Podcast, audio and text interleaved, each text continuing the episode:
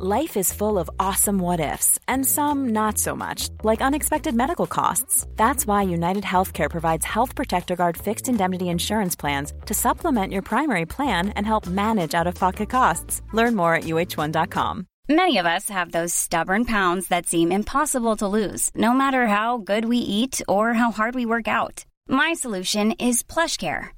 PlushCare is a leading telehealth provider with doctors who are there for you day and night to partner with you in your weight loss journey. They can prescribe FDA-approved weight loss medications like Wagovi and Zepbound for those who qualify. Plus, they accept most insurance plans. To get started, visit plushcare.com slash weight loss. That's plushcare.com slash weight loss. In three, two, one. Sieben Dinge, von denen Sie vielleicht nicht wussten, dass Sie sie wissen sollten. Ich bin Nacho und das ist The Smart Seven. Heute ist Donnerstag, der 28. Juli. Es ist Welttag des Naturschutzes. Geburtstage haben Afroman, Veronika Fischer und Kai Schumann. Das Wetter wird ein Mix aus Sonne und Wolken, dabei wärmer bis 31 Grad. Guten Morgen.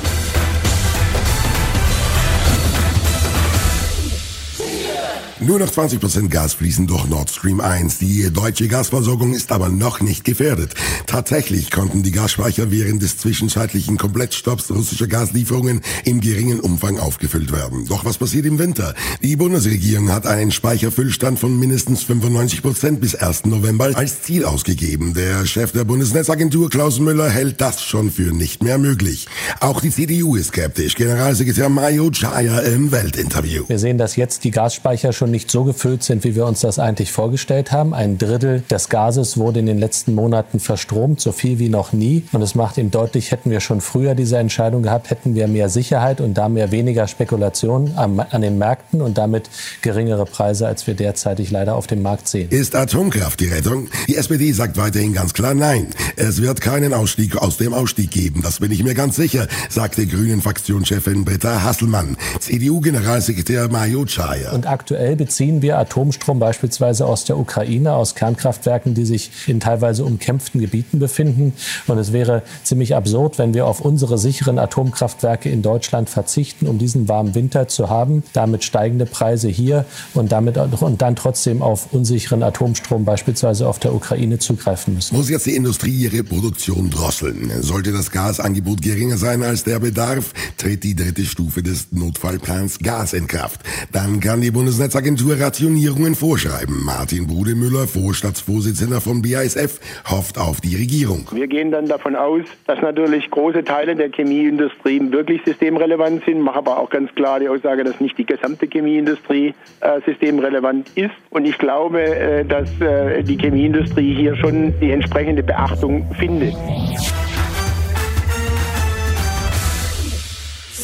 In Istanbul ist das Kontrollzentrum für die ukrainischen Getreidetransporte eröffnet worden.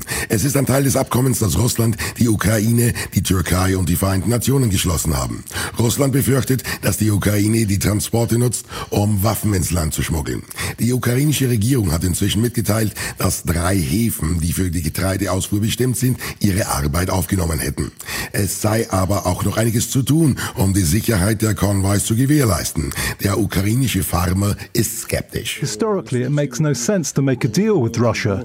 They're only worth the paper they're written on. Im frisch präsentierten Jahresbericht der Hilfsorganisation Brot für die Welt sagte Präsidentin Dagmar Purin, dass Ausbleibe der Getreidelieferungen aus der Ukraine ein großes Loch in die ohnehin schwierige Ernährungsversorgung vieler Länder gerissen hätten. Mit Blick auf Nahrungsmittel, mit Blick auf Getreide haben wir keine Mengenkrise. Wir haben eine Verteilungskrise. Und man könnte natürlich jetzt aktuell schauen, was kann Europa eigentlich tun. 60 Prozent des Weizens zum Beispiel, den wir hier in Deutschland anbauen, wird verfüttert. Der landet im Trog. Ein anderer Anteil landet im Tank. Also von daher würde ich immer noch mal umdrehen und sagen, lassen Sie uns schauen, wie wir dieser Krise eigentlich begegnen können. Das Chaos ist perfekt. Der Verdi-Streik trifft die Lufthansa und Reisende hart. Am Flughafen Frankfurt ist erstmal Schluss. Vor allem Transitreisende kommen nicht weiter. Am kleineren Flughafen Stuttgart kann Verdi in dies einen Erfolg vermelden.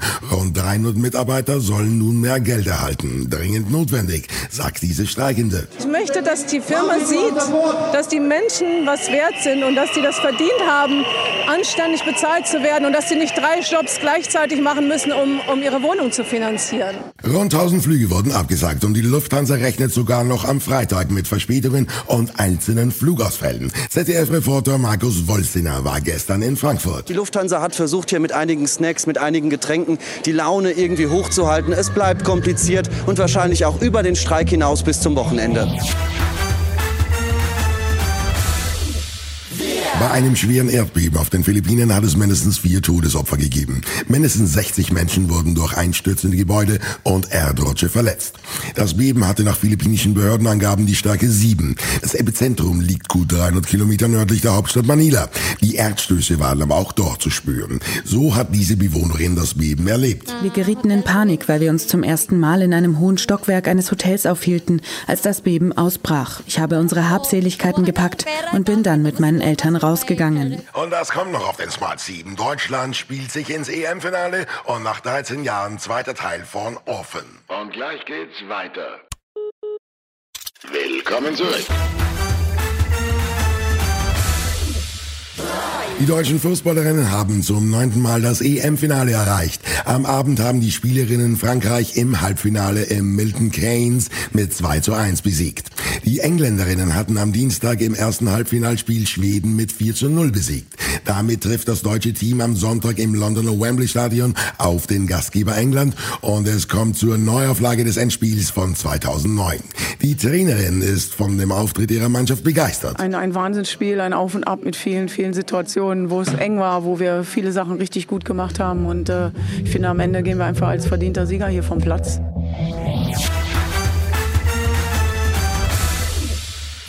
Das kleine Baumwesen Groot bekommt nun eine eigene Kurzfilmreihe. Ab 10. August auf dem Streamingdienst Disney Plus.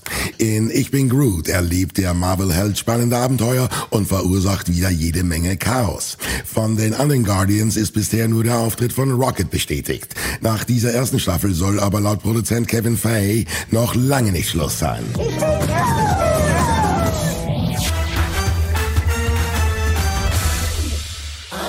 Der erste Trailer zur Horrorfortsetzung Orphan First Kill ist da. Schauspielerin Isabel Fuhrmann kehrt 13 Jahre nach dem ersten Teil als kindliche Esther zurück. Orphan 2 spielt zeitlich vor dem ersten Film.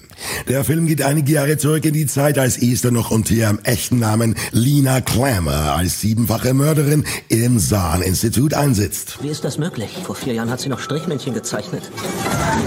Esthers Verhalten ist so unberechenbar. Hallo, Mami.